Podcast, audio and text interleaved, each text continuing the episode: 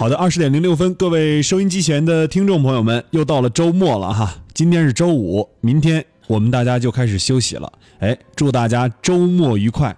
这个点儿，您打开我们 FM 一零一点五，首先肯定是知道的哈。我们这点儿要播创客帮了啊！大家好，我是创客帮的主持人斌杰。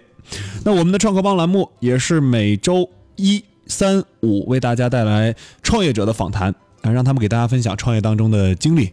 每周二、周四呢，我们跟大家带来投资人的访谈。今天为大家邀请的这位创业者是创业邦为我们推荐的项目，它是常州的一家公司，软件公司，名字叫做天狼软件技术有限公司。今天来的是他们的联合创始人邱东东。一会儿啊，我们让邱东东跟大家介绍一下哈，他们的公司主营业务是什么啊，以及介绍一下他自身。我们来有请邱东东。嗯，大家好，我是来自常州天狼软件技术有限公司的邱东东。我们公司主营业务呢是做软件开发、数据挖掘和数据深度处理，还有数据可视化的。嗯，那您能介绍一下自己吗？就比如说，呃，我你自身的一些个人的简历啊、经历啊。本来我是考考的那个成人自考，嗯嗯嗯我就去上本科，但是在本科院校里面体验了两个月以后，感觉还是抵挡不住创业的诱惑，啊就就放弃了学业，就出来了。哎，那我就想了解了解哈，我们现在在做这个常州天狼软件的时候，呃，这个点子是始于什么时候？这个点子可能是在创业，呃，就是在学校的时候，大一刚进校的时候，那个时候因为早先我就有创业的这样的一个经历在这边，什么时候开始想打拼打拼，做点自己的事儿？呃，这个准确的来说，应该是在踏入学校的第一天起，我就决定要，既然你学这个了嘛，以后可能找工作也是种出路，但是我还是喜欢那种晚上回了家自己数钱的感觉。说到我们现在做的这个项目哈，呃，现在你们做的呃这个天狼软件，嗯，天狼软件是你跟谁一起做的，或者是怎样的一个契机，你组合起这帮小伙伴一起来做这个事儿的？嗯，其实讲起来也有一段坎坷的历史吧。嗯我本来一开始是跟我的大学同学，就找了两个两个舍友过来，因为大家都是一个班的嘛，嗯技术这块都可以。嗯，但是尴尬的事情出现了，就是很长一段时间就没有业务。呃，那时候零业务，对，你有没有分析过原因？啊，分析过，因为一个你刚出道，别人没有认可你，而且你公司也不算什么什么知名企业干嘛的，人家也不找你。嗯然后像我们的销售渠道啊，干嘛的都还没有打开，嗯，所以当时就业务很尴尬，将近三四个月吧，都都是喝粥度日啊。三四个月的时间，对那三四个月啊、你的同学或者你的你的室友有没有动摇过？对呀、他们就是后来动摇了，然后就走了。啊、那后来后来怎么就把这个现在这个公司组起来的？嗯，后来我是，其实当时觉得，因为当时在我们学校那个孵化园里面嘛，然后就是 我想着，即使自己再穷再没钱，也要做做足了面子给学校给领导看，所以当时我就把自己脸打肿。把自己脸打肿，然后就领导来检查的时候，就是要招了一批实习生。嗯其实当时自己口袋里都没有钱，但是要叫实习生过来撑场子。但是就是这个这个样子，后来带实习生过来的一个老师，也是就是我现在的合伙人，嗯，他当时很负责任，他说他说我我学生过来可以，但是我一定要对你的企业去考量，去看看你是不是真的企业会不会欺欺负我的学生什么的。其实当时我那个时候办公场地只有二十多平，嗯，就是一个小房间，然后叫了一群人过来。后来我就觉得，哎，这个老师还是很不错的。然后在后来交流的过程中，发现他也有创业这个意向，嗯嗯，于是我们后来就一拍即合。哦，就成了这事儿。对，那目前你做的这个项目哈，嗯我们来跟大家分享分享啊。如果场景化的话啊，你能帮助谁解决什么？呃、痛点是什么？痛点就是现在很多客户啊，他们对于数据的收集可能都是手抄笔录啊，或者 Excel 啊之类的一些很基础的一些操作。嗯嗯然后他们把数据收集上来之后，也不会去专业的去处理它，也不会去做深度的挖掘。嗯嗯然后他们想要去要一份市场报告的时候，可能就是凭自己的感觉、凭经验去预判下个季度的市场。哦，所以，如果说用了我们这套系统以后，你只要去把你的客户资料还有你的销售录进去，包括你们公司的一些情况，嗯录进去，我们这套系统会自动帮你做市场数据处理。嗯，而且这个也是我们做过一段时间的市场调查，嗯，发现也有百分之六十五的企业希望通过这样数据可视化来帮助自己的企业做这个市场。哎呦，你说到这一点哈，嗯，今天我在这个重庆市创业创新大赛上看到一个项目，它是给所有的楼盘做跟你相似的事情，把售楼数据导入到它这个叫保利投资的一个项目，保利地产投资的一个项目。首先是央企背景嘛，对，然后给他投了钱之后，他现在做这个保利地产八百万条售楼的这个项目的一些呃诊断和未来房企的走向趋势。对对对我感觉你他是做细分化领域的对，啊，但是你呢，你做不做细分领域，还是你现在做的是一个大而全的东西？我现在做的确实是一个大而全的东西。嗯就是其实换句话来说，说到底还是为了吃饭。嗯嗯，因为说有很多，我也去参加过很多的比赛，对去参加过很多的路演，其实得到的答案只都是一样的。很多评委都问我，他说你为什么不做一个精准化的细分市场？嗯嗯其实我我我给他们答案也是一样的。当你没有饭吃的时候，别人啪给你丢一碗饭，那个时候你不接也得接，嗯为了企业生存下去。所以当时我们给我们软件定位也是要做一个各行各业都可以，因为我们当时打着也是定制化嘛。嗯。但是你要定制化的话，开发成本就相对来说较高一些。是的，啊，那那我想问你一个问题啊，是现在问你开发成本之前，我想问你，就是说你个人对于说提高企业互联网竞争力这个地方，互联网加竞争力这一块是，你是怎么理解的？像这个，其实在我看来，很多企业从从传统行业转型到互联网企业，嗯。其实它本身的意义就在于能够节省人工开支，嗯。提高效率，嗯。然后从而达到 GDP 的一个增长啊什么的，乱七八糟的。就所以我我也是这么理解的，就是说，如果我们能够用最少的人、最少的钱去做到最好的事情，嗯。用互联网去改变这样的一个技术嘛，嗯，但是这个东西哈，如果说你可以改变，嗯。其他人也可以改变。是。还有一点就是，如果一家公司找到你，比如这家公司是卖塑料的，嗯。啊，塑料厂啊，对。它生产很多的这个整理箱之类的塑料产品，是桌椅凳子。一个传统型的塑料厂，很传统很传统啊，家庭作坊嗯在江浙一带很多。你怎么说服这个老板，跟他说我能提高你的产量，呃，像这个的提高它的销量啊，销销量和产量，对对，销量产量一起，呃，之前有我们有过一个案例，嗯。就是说一家家具公司，嗯。他们他们每一个月、每一个季度嗯嗯，都有他们销售排行榜，对，但是他们经过半年之后，发现他们有一把椅子是一直滞销的，嗯所以他们老板准备把它换掉。但是当时我们就接了这么一个案例，进去以后我们就发现这一把椅子不是因为它不好卖或者不好看，而是因为这个这家企业没有找到这把椅子的精准市场。于是我们当时就用了呃物流行业的一串大数据，嗯，怎么说这一块你需要跟我们好好的讲一讲了。呃，像像很多企业可能数据和数据之间不是共通的，嗯，你看起来感觉哎，它一个物流行业的数据跟我们有什么关系？我一个卖椅子的数据跟你物流行业有什么关系？可能都是两个独立的相对个体，嗯，但是在某种情况下。在某一种大环境下面，他们其实是可以共联的。嗯，比如说我们通过物流信息，你就可以看出来这把椅子它经常卖到哪里去，什么人去卖，然后我们针对这个地区的人去做一个分析。嗯，后来我们发现，哎，这一片的人，他们可能都是家里的装潢都是这种欧式的，所以这把椅子就卖的特别好。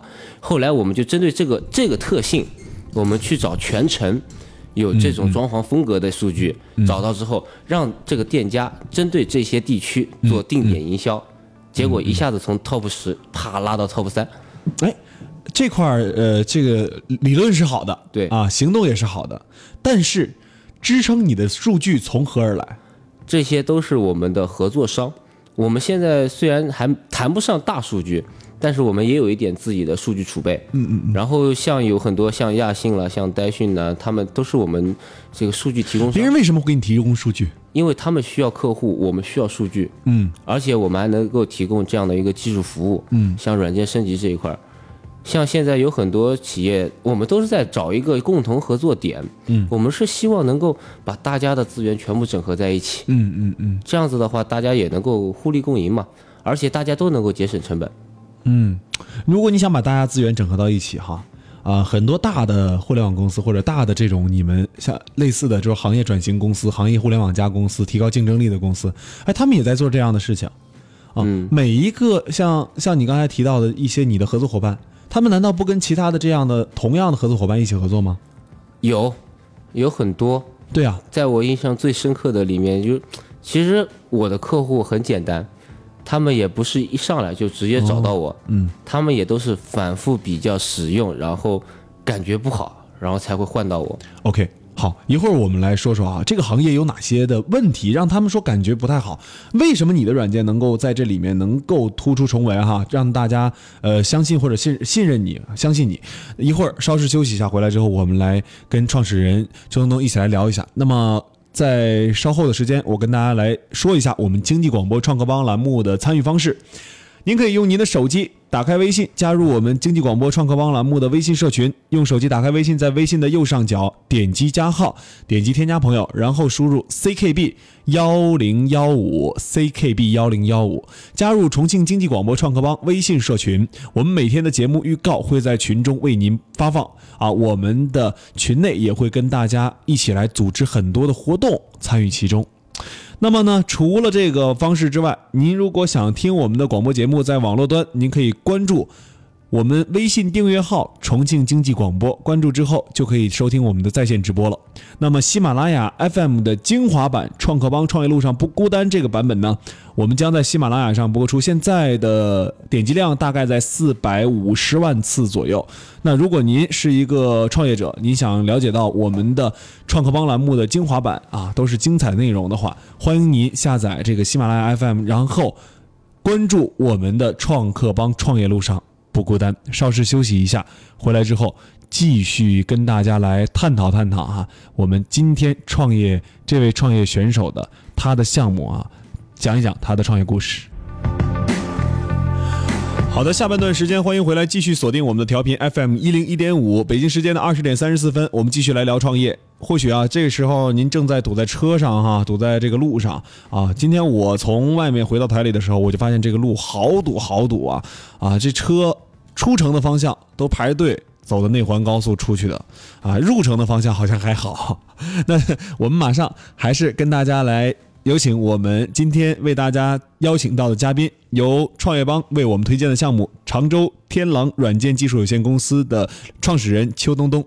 那邱东东刚才在上半段的时候，我们跟你一起聊到说，呃，在做你的这个软件这一块儿哈，你自己有什么样的优势？说别人用过他的软件，用过再用过其他人的软件，最后又回绕回来又绕到你这儿来，你你有怎样的一个自信？你给我们讲讲。嗯，像这一块儿，其实，在每一个城市，它的软就特别像我们沿海城市，它的软件公司有很多很多很多很多。如果说我们一家新的企业要想在这么多软件公司中脱颖而出，那能有什么办法？我当时也是绞尽了脑汁在想，那人家做了十几年、好几年的都有，那我们技术说超过人家，比人家好，嗯，也不太现实，人家也不相信你，所以我就想到了，肯定要从一头一尾去抓，而这个一头呢，就是你在跟别人谈完需求之后，能不能在一天之内就把需求赶出来给别人，让人家觉得你哇，你的效率好高，这样子他就不会有时间去考虑第二家或者第三家。哦，也就是说，说你们对接效率是相对来说对对照其他企业高的。只要今天下午谈完，我们今天晚上不管如无论如何都会去加班加点把项目需求书赶出来，在第二天早上九点钟上班之前给到客户手上。如果多怎么办？下面有好多人啊，哦，也不是一个人在干，对啊，那肯定的。我们都是分开来的。像我对销售的要求也是比较高的，嗯，我们公司的销售你必须得会画原型，会写需求，而且你要懂一点技术，嗯嗯，这是别的公司可能并不是 所要求的一些内容啊，哦。但是我一定要要求我的销售员一定要懂一点技术，这样你跟你客户在聊的时候，客户如果比你都懂，那你怎么办？就会出现很尴尬的问题。所以现在就是客户在跟我们聊完之后，哎，你们真的好专业啊，怎么样怎么样的，就是一致受到好评嘛。所以这是我我说的要一前，而一后呢，就是在于你在整个系统的交付之后，要有因为有很多客户在使用之后会发现，你的使用情况跟你一开始的预想可能不太一样，需要去修改啊，需要去去调整啊，怎么样的？有很多企业可能就是哎觉得哎，你既然要改嘛，那就收费啊，怎么样的？嗯嗯而我们都是，呃，可能因为我们是小企业，所以我们就直接就说，哎，没关系，我们先给你改。嗯但是如果超过一定的范额内，我们再来增项，然后再去收费。嗯在一定的范围内的话，是可以免费给你，而且也很快。你只要这边反馈回来说有什么问题，我们能够今天晚上当场就给你解决。哦，明白了，也就是说，呃，我客户提要求嘛，对，你们完成要求嘛，是的，客户提他的商业模式，你们完成他的商业模式嘛对，，为他的梦想插上翅膀。广告出来了。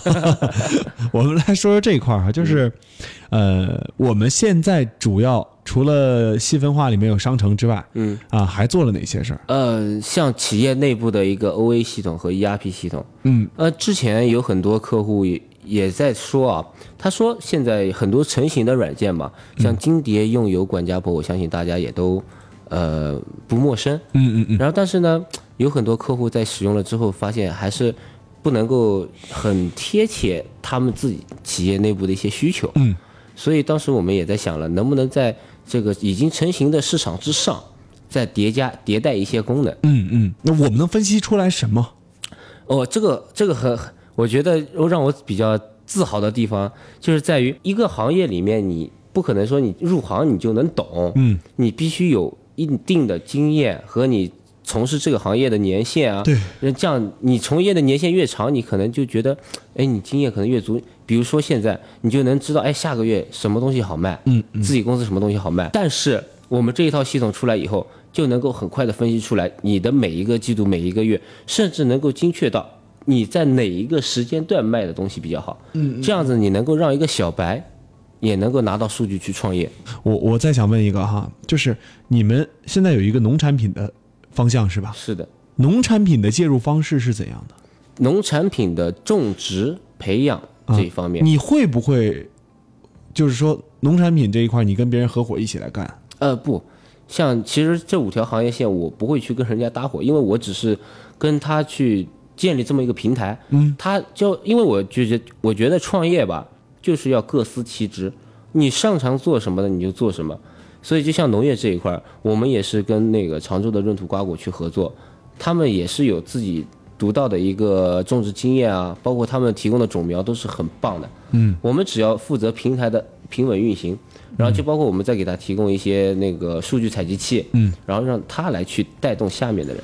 你们开发这样的 SaaS 系统，一般价格在多少？不同行业不同是吧？呃，这个倒是因为我们跟客户的合作模式里面，不仅仅是用钱去合作，嗯，我们有的时候还有股权置换的一个合作方式。哦，我看到了。对，哦，所以我就觉得这一点有点意思啊，就是说你帮助他提高，但是他得给你相应的股权回报。是的，而且在股权置换的这个前提下面，我们公司内部有一套师徒机制，就是说我的师师团队是来做你的整套系统的，嗯嗯但同时会带一套图团队。因为师团队可能就是我们公司的顶尖的一个技术团队，嗯就最好的一个技术团队了。就他们做完项目退出来以后，那么这个图团队，因为你给了我股份了嘛，我就把这套图团队完全全部打包给你，嗯因为图团队这些人也是对这个项目最了解的人。嗯嗯，所以我连团队连项目啪打包给你，然后你给到我股权和现金就可以了。哦，他就常住在那儿了呗。呃，也在我们公司，但是这个项目组只为你们服务。哦，呃，这个这这算算是你们的创新玩法，还是说你从哪里学到的？呃，也算是学到的呃，我之前我的偶像是综艺嘛，啊？综艺他是我的偶像，他的裂变式创业让我感觉很新奇，于是我就在他的那个想法上面，我自己又去做了一点改进。啊因为他的想法，他是促进内部的员工去创业，啊而我是反过来，嗯我是让内部员工去把这些企业做定向服务嘛。哦，呃，这样做的好处我觉得蛮多的哈。嗯啊呃，一般的企业可能在做软件开发这一块儿，他不会这么这么去考虑是的，啊。但是如果说你你让员工去做这个项目哈，师带徒这种感觉，徒弟去做这个项目，他的开支归谁？那他的开支也是我们来承担。那你相对说做那个项目的那边的这个项目的营收，对啊，呃，你们共同来分配。就包括我们要回来的股权，有一部分也是分配给我们做项目的程序员的。但是这一块儿，如果说你们要回来的股权他没有做好呢？没有做好，嗯，就是没有把这个项目做掉了吗？对啊，那黄掉了就就是说项，就是说你程序员能力也不行。呃，可以这么说是这么说。如果说程序员能力不行的话，那么这个平台是不会上线去运营的。嗯嗯我们上线之前一定要去测试、去调 bug。嗯那如果说你既然上线了，那就说我们程序员其实是没有问题的，你做的软件也没有问题。嗯，就很多平台运营不下去，可能就是你的决策有问题，嗯或者是你这个整个运营思路是有问题的。目前公司盈利多少了？呃，去年是做了一百七十多万吧，嗯，也也不多，因为就是盈利一百七十多万。对对对，也也哦刚起步那。盈利一百七十多万，那得做了将近呃两千万的东西。呃，不不，那没有那么夸张。像其实我们这一行倒是还好，但是我现在不方便说这些事情，嗯明白怕同行打我。其实这个我之前了解到一家公司，他们是直接有有很多很多，因为他们公司大，它有模板是的，是的，啊、你估计你们也是一样的有，就有众多的模板，只需要你现在进行匹配，然后我再给你单独定制就可以了。是的，啊，你们也这么做吗？资源库嘛。啊，呃，其实像有很多企业，他们核心嘛，就是说像软件企业，他们可能就有自己的资源库。嗯资源库里面，你可以是你自己曾经开发过的东西，嗯你也可以是你购买过来的东西，嗯有很多。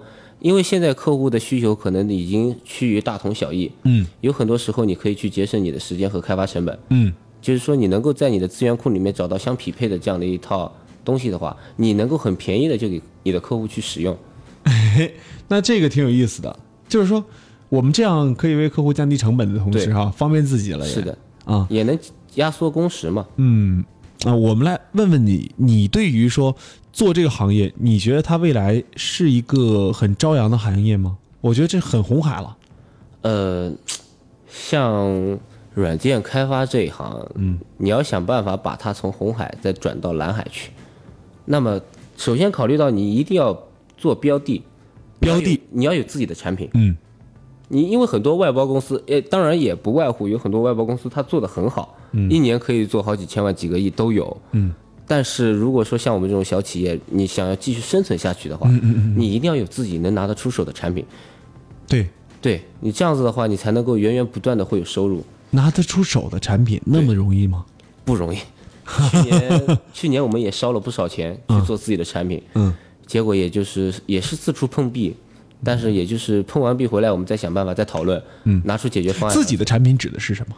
呃，就像我刚才说的，数据可视化看板，嗯。然后像这个数据哦，我明白了。处理系统啊，也就是说，你们想做自己自主知识产权的一些跟企业相关的啊，那个成一些内容哈，啊，哎就是硬件方面的，呃。硬软件包含的也不算一，也是软件，啊，软软件方面呃植入到呃就是软件嘛，在硬件上面进行体现。是的，啊，自己有这个想法。对，啊，但是说就是可能说这个想法从想象想法到实践，或者到呃能够成为我们现在能用能使用的产品啊，可能还有一段距离要走。是的，嗯是一条坎坷之路，那这很烧钱，是的，是啊很烧钱，嗯、做技术就是这样。